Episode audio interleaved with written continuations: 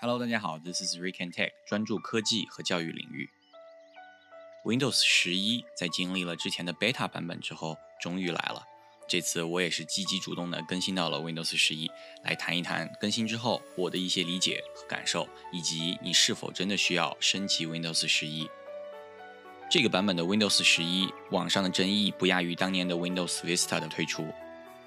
当然了，这次的 Windows 十一更新带来了许多新的变化。我们先来听一下微软的总裁对于 Windows 十一的更新是怎么说的吧。I would say the experience, right? It's modern and more importantly, it's centered on you. Even just that little subtle shift of the start in the center. Centered, centered, centered, cent- centered, centered around you. 对你没有听错，就是中心化，也就是 centered。这次的 Windows 十一给我的最直观的感受就是整个界面的中心化，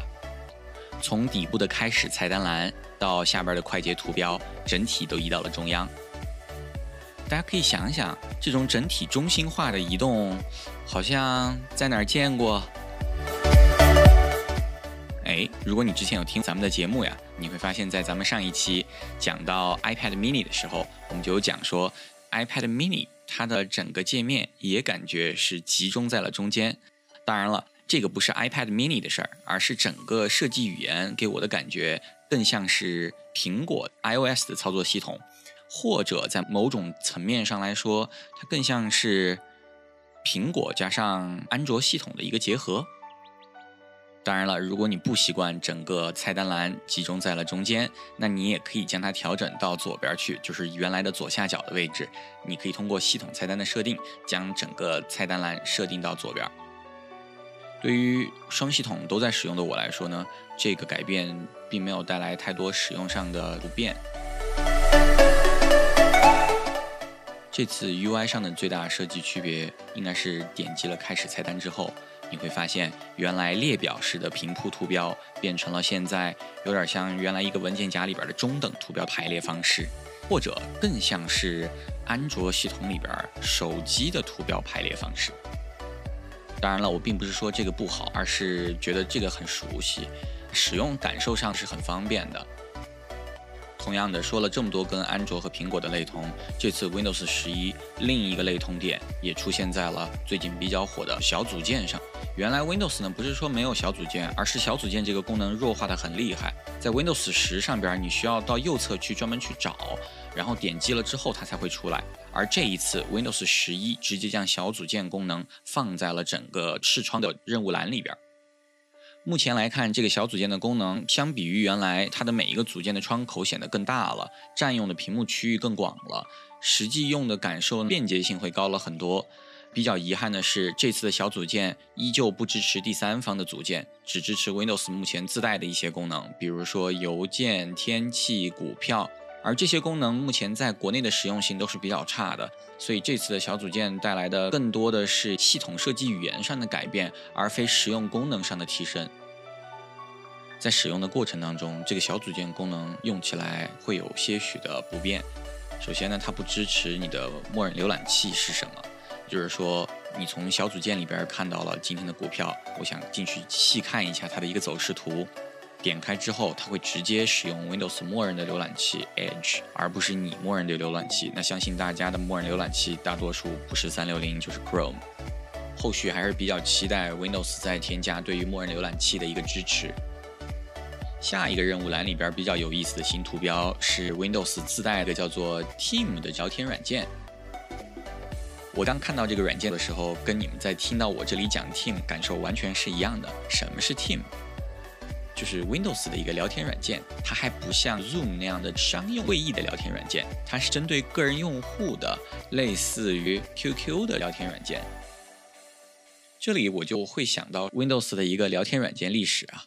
如果你是一个很老的 Windows 用户，在很早以前的 Windows 两千、Windows 九八，当时 Windows 就已经推出了系统自带的聊天软件，在那个时候还跟 QQ 有着两分天下的这种感觉，MSN。回到那个时候，后来呢，MSN 的逐渐衰落，微软将 MSN 和后续它收购的 Skype 合并到了一起，Skype 就成为了 Windows 主推的一个聊天软件。在最早单独 Skype 没有被收购的时候，自己曾经用过 Skype，主要打电话。被收购之后呢，我感觉这个软件也就逐渐沦为了 Windows 组件工具里边一个不是特别重要的环节。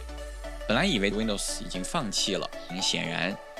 还是有着 Windows 想要重新拿回一个自己的 IM 聊天工具的想法。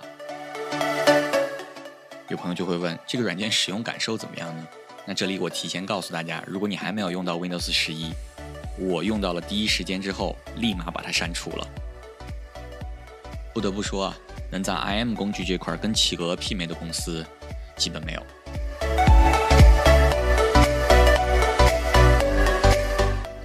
这次的 Windows 更新还提供了两种新的模式，一种叫黑暗模式，一种叫明亮模式，也就是我们说的 Dark Mode 和 Light Mode。黑暗模式使用的体验感觉还是非常不错的，整个从界面、图标的搭配、颜色都完美无缺。而这次的 Light Mode bug 非常多的一个模式了。首先，我切换到 Light Mode 之后，整个屏幕的亮度给我的感觉就是有点过爆了，整个屏幕眼睛看上去非常的不舒服。所以我切换了之后呢，就立马将它又切换成了 Dark Mode。但是这次的 Dark Mode，Windows 的系统识别上边还有一点困难，Windows 还是会将现目前的切换之后的 Dark Mode 识别成为一个 Light Mode。虽然界面、图标、颜色都已经发生了改变，这个会随着后续的更新在 Windows 十一上面得到解决。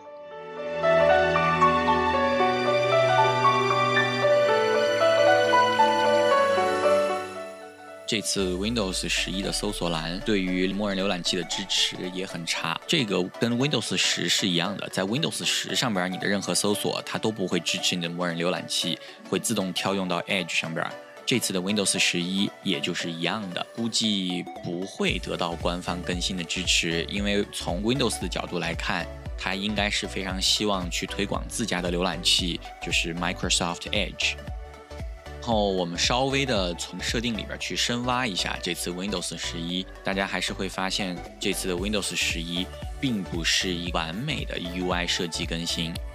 当你从系统的设定界面里边找到了，比如键盘、鼠标的深度设定，点开之后，你要去调整鼠标的滑轮，或者说鼠标的箭头指针的设定的时候。你会发现这个界面跟原来的 Windows 十是一模一样的，甚至于可以说就是完全一样。那 Windows 为什么这么匆匆忙忙，在所有的系统优化都还没有做完之前，他就把 Windows 十一这个版本给发出来了呢？我个人觉得是这样。微软官方在九月份的时候推出了它的新笔记本，也就是 Windows Surface 系列。新的笔记本呢，有着很多的硬件新的设计，但如果没有 Windows 十一一个新的操作系统版本进行支持的话，感觉就始终少了点什么。大家去回顾苹果每一次的手机发布，都会同时带来新的 iOS 操作系统。安卓的各大厂商也是一样，各大厂商发布的旗舰机都一定会配备一个新的操作系统界面，让用户从软件到硬件都有一个全新的感受。所以这次 Windows 十一的匆忙推出，不得不说也是没有办法的事情。下边一个大家可能比较关注的点是这次的 Windows 商店。Windows 商店点开之后，原本的交互界面得到了优化，很多的第三方软件这次可以从 Windows 的商店里边找到了。跟 Windows 十相同的是，这一次你从 Windows 商店里边安装的软件，比如微信、QQ 这样的软件安装之后呢，它依旧和你从网上下载安装的。比如腾讯官方提供的安装包是两个程序，使用起来稍微还是有一些别扭。在软件商店里边，大家比较期待的就是之前说好的安卓应用支持。这次我也仔细找了找，在商店的宣传栏里边有像抖音的宣传图，但实际一番千辛万苦的寻找下来，并没有任何的安卓 APP 可以在 Windows 目前的系统里边进行安装。这个后续还要看一下亚马逊的一个商店的情况。如果说推出的比较好，我相信安卓手机 APP 的功能支持也就是今年之内的事儿。如果这个功能开发的不是特别的完善，那我估计得等到明年了。这个宣传目前更多的还停留在纸面上。既然提到了软件，我们就来说一说这次 Windows 十一软件使用上带给我的不同体验。首先呢，Windows 十一在这一次的软件上，并没有像 Windows 十那样添加将一个文件拖拽到软件当中，直接打开软件的这个操作。大家可以先回想一下这个功能在 Windows 上平时用的多不多。如果你平时用的不多，那我觉得这个改变没有任何影响。如果说你习惯了将 AI 图层文件直接拖拽到 AI 里边，然后进行打开整个程序，那这个适应过程还是比较漫长的。第二一个，这次带来了多屏分屏的功能。什么叫做多屏幕分屏呢？原来你用 Windows 加左键可以将一个程序窗口直接切换到整个屏幕的左侧，然后右侧再点开另一个程序或者说一个窗口。这一次 Windows 带来了三屏、四屏屏幕分屏功能，还是实用性非常强的。对于有着多任务系统操作，尤其是在桌面端你使用的屏幕比较大的情况下，带鱼屏三屏分屏这个功能实用性非常高。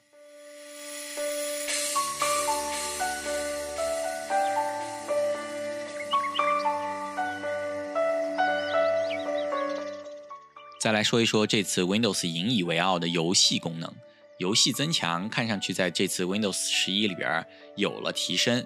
按照 Windows 官方的说法，这次 Windows 十一是所有 Windows 里边最强的游戏 Windows 版本。这个话怎么听上去有点别扭呢？我当时听完 Windows 的这个发布会，我就在想一个问题：那我打游戏我不用 Windows，难道我去用 macOS 吗？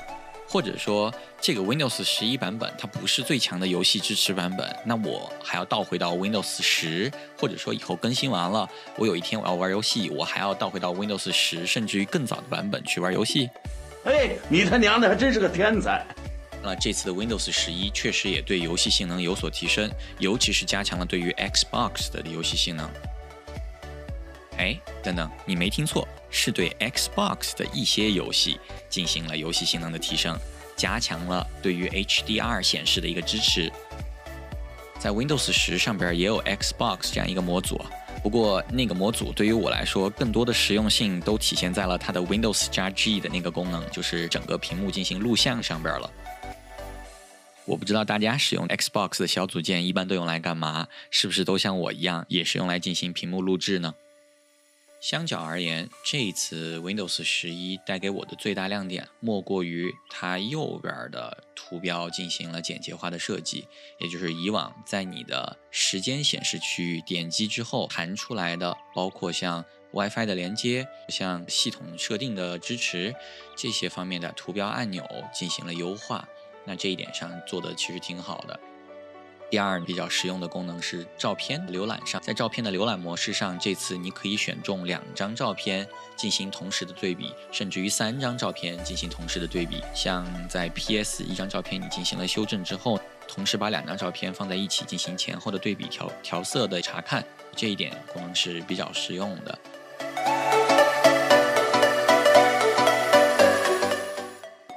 说了这么多，那你是否应该更新这一次 Windows 十一呢？首先，我觉得很难有一个标准去说你是否应该去升级 Windows 十一。但是这里的话，可以按照你的使用需求给大家做一个简单的参考建议。如果你在 Windows 上执行的操作就是简单的娱乐、社交和轻办公，那我个人是推荐你升级到 Windows 十一的。你会带来对 Windows 十一比别人熟悉，就会在不管是校园场景还是在办公场景当中带来更多的优势。第二。更好的 UI 界面对于你来说，使用起来也是一个全新的体验，更好的体验。后续对于安卓 APP 的支持这一点上也是一大优势。当然了，如果你是一个内容开发者，比如你有 PR、AI 或者 PS 这样的一些创作需求，包括像达芬奇这些创作需求在里边，那目前我是并不推荐你升级到 Windows 十一的，它的不确定性还是太多。系统的稳定性对于内容创作者来说还是非常重要的。说到对于安卓 App 的支持，这里我的一个想法是，微软之所以没有在这次的 Windows 十一更新当中去直接开放对于安卓 App 的支持，核心还是因为过度开源可能会导致的系统颠覆性在里边。系统颠覆性分为两个方面来说，第一点是安卓的 App 如果本身已经超越了 Windows 自带的一些软件。比如像以前的 Chrome 颠覆了 IE，比如说像现在在国内微信颠覆了各大平台的 IM 工具，这些在某种程度上可以理解为 Windows 的开源导致的。另一方面，如果你作为一个创作者心再大一点，你甚至有可能会通过这个对于安卓 App 的支持，开发出完美的安卓系统，直接在 Windows 上面运行，而不是像以前的模拟器。这种情况下，就让我想到了以前玩的 Dota 二那个游戏。最早的 Dota 这款游戏，如果您是一个老玩家，应该是比较熟悉的。它是一个魔兽争霸的地图。后来随着用户越来越多，并且地图的体验越来越好，这个就单独成为了游戏。所以我觉得 Windows 也有这方面的考量在里边，并且还没有找到一个合理的限制方案，并不是意味着 Windows 开源就完全向用户敞开所有的权限。说了这么多，升不升级，最终还是取决于你个人的一个使用需求以及自己的一个简单的小想法。如果你喜欢本期的内容，请一定麻烦帮我点一个订阅或者是关注，这对我的创作非常重要。谢谢大家，我们回见。